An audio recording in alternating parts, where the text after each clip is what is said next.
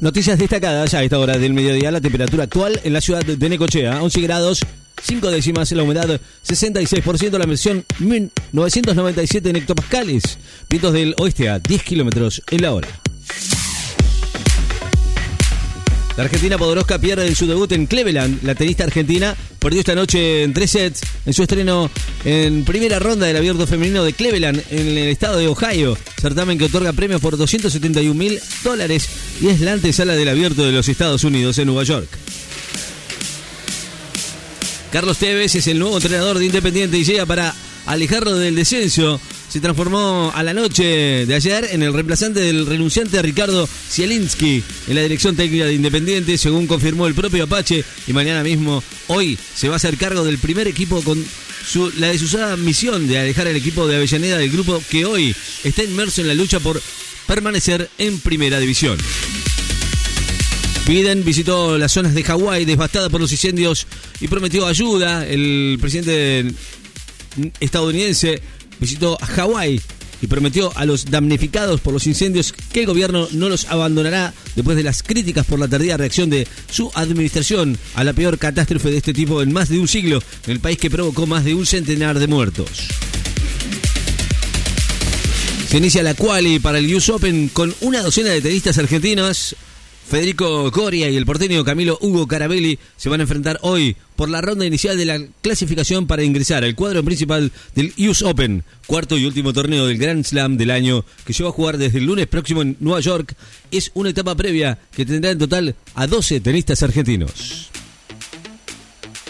Los argentinos Díaz Acosta y Juan Manuel Cerundo juegan el ATP estadounidense de Winston-Salem. Facundo Díaz Acosta va a enfrentar hoy al serbio Laszlo Decher mientras que su compatriota Cerúndolo se va a medir con el alemán Yannick Hanfan en sendos partidos de la segunda ronda del ATP de Winston-Salem en la previa del inicio del US Open, cuarto y último Grand Slam del año, que se va a jugar desde el lunes 28 de agosto en Nueva York.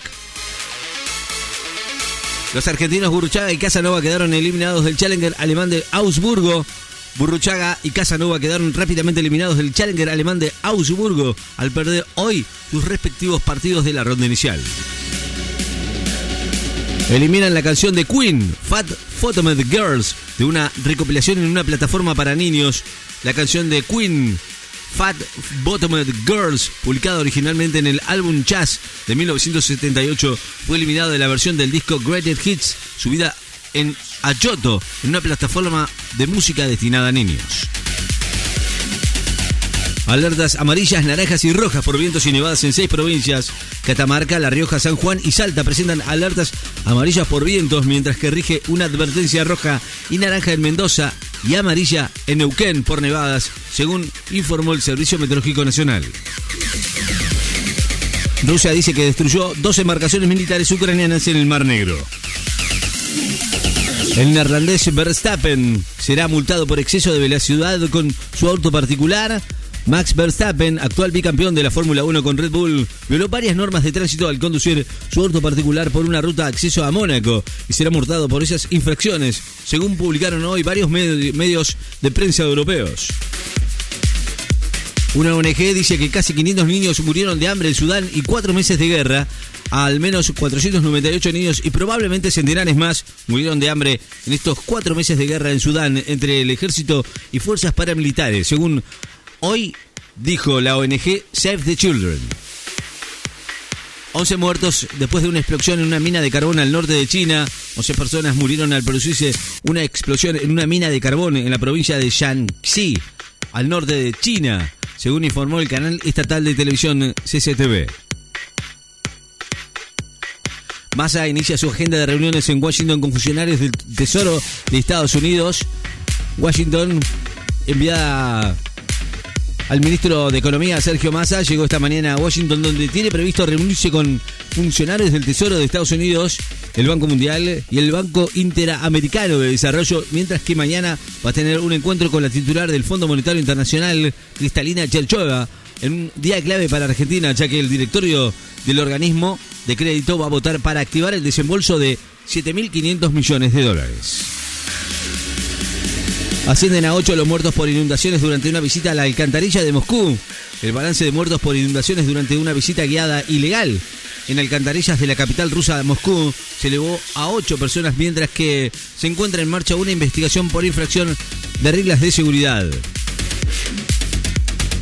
Piden citar a declarar a Charlotte Canigia en la causa por el crimen del empresario Pérez Algaba.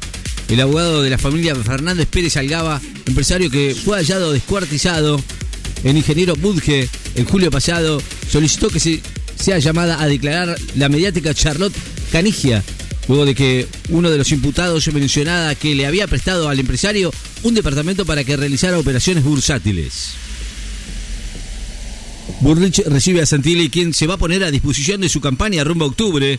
Patricia Lulrich va a recibir esta tarde a Diego Santilli, quien en el espacio del 13 de agosto fue precandidato a la gobernación bonaerense en representación del sector de Horacio Rodríguez Larreta y se va a poner a disposición para lo que necesite la ex ministra de Seguridad en el, marco, de la campaña rumbo a las elecciones de octubre. Pereira recibe a Palmeiras para empezar a definir al rival de Boca o Racing en la Libertadores. Deportivo Pereira de Colombia para recibir mañana a Palmeiras de Brasil en el partido de ida de los cuartos de final de la Copa Conmebol Libertadores de América en la serie en la que va a salir el rival de Boca o Racing Club. Cesó el alerta amarillo de La Plata por lluvias tras registrarse ráfagas de 93 kilómetros en la hora. Lluvias y aumentos de temperatura dificultan el tránsito de rutas y servicios de aguas en Tierra del Fuego. Los valores de temperatura con lluvias intensas provocó inconvenientes en la transitabilidad de rutas de Tierra del Fuego y la potabilización de agua de la ciudad de Ushuaia.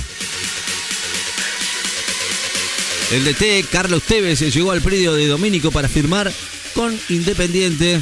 Carlos Tevez arribó hoy al predio de Villa Domínico para convertirse en el nuevo entrenador de Independientes después de la renuncia de Ricardo Zielinski.